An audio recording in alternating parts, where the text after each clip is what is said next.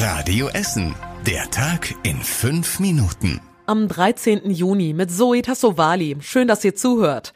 Wir starten heute mit einem etwas ernsteren Thema, denn es gibt neue Details zu dem Essener Kita-Mitarbeiter, der Kinder sexuell missbraucht haben soll. Und zwar soll er seine Opfer mit Süßigkeiten quasi belohnt haben. Das haben uns die Staatsanwaltschaft und der Verteidiger des Mannes bestätigt.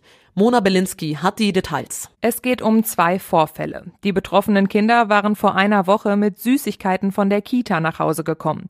Doch die gibt es wohl nur zu besonderen Anlässen, deswegen wurden die Eltern misstrauisch. Dann erzählten die Kinder ihren Eltern, dass es die Süßigkeiten als Belohnung für einen sexuellen Übergriff gegeben haben soll.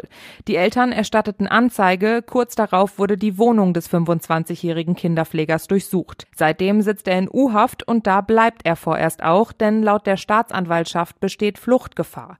Das sieht der Verteidiger des Mannes anders. Er will den Haftantrag prüfen lassen. Der Kita-Mitarbeiter hat sich noch nicht zu den Anschuldigungen geäußert. Wer bei uns in Essen Medikamente braucht, kann sie morgen nicht überall besorgen. Die meisten Apotheken bei uns in der Stadt bleiben zu, denn die Apothekerinnen und Apotheker fahren zu einer Protestkundgebung nach Düsseldorf. Sie fordern von der Politik eine Honorarerhöhung für die Ausgabe verschreibungspflichtiger Medikamente. Das mache rund 80 Prozent des Umsatzes in den Apotheken aus. Und diese Honorare wurden seit zehn Jahren nicht mehr angepasst, erklärte uns ein Essener Apotheker. Es gibt morgen aber einen Notdienst, also einige Apotheken haben geöffnet. Welche das sind, lest ihr auf radioessen.de. Die Entsorgungsbetriebe bei uns in der Stadt haben ein halbes Jahr lang Sensoren getestet, und zwar bei Altpapiercontainern. Insgesamt sind sie zufrieden und wollen das System jetzt auch behalten. Für den Test wurden in der Stadt mehrere Sensoren an Containern angebracht. Die haben gemessen, wie voll die Container sind. Das hilft den Mitarbeitern der Entsorgungsbetrieben beim Planen ihrer Tour. Das System hat aber noch Schwachstellen. Große Kartons und einige Altpapiersorten werden nicht von den Sensoren zuverlässig genug erkannt.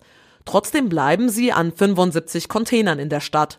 Insgesamt leeren die Ebe mehr als 1300 Altpapiercontainer bei uns in Essen.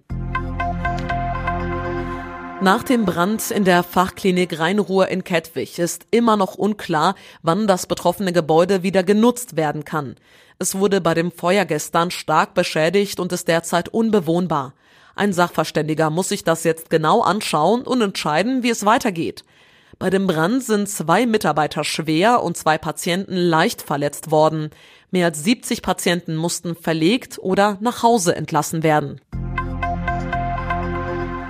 Sieben Tage, rund 800 Kilometer und knapp 19.000 Höhenmeter. Und das alles über die Alpen. Das ist eine echte Herausforderung. Doch bei diesem langen Radrennen wollen auch zwei Essener mitmischen.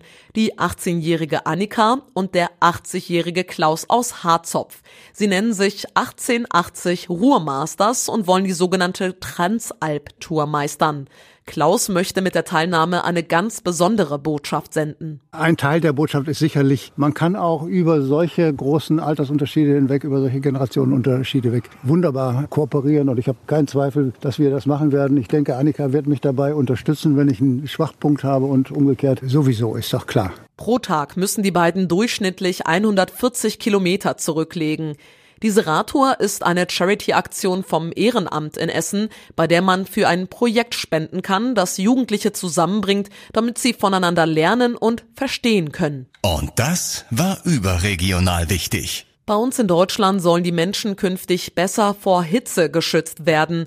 Bundesgesundheitsminister Lauterbach hat einen nationalen Hitzeschutzplan angekündigt. Man sei momentan nicht gut genug aufgestellt, sagte er. Lauterbach will unterschiedliche Schweregrade einer Hitzewelle festlegen.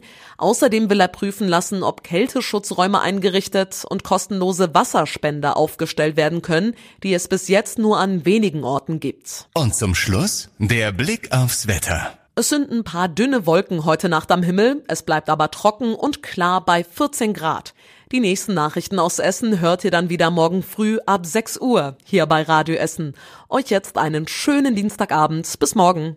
Das war der Tag in fünf Minuten. Diesen und alle weiteren Radio Essen Podcasts findet ihr auf radioessen.de und überall da, wo es Podcasts gibt.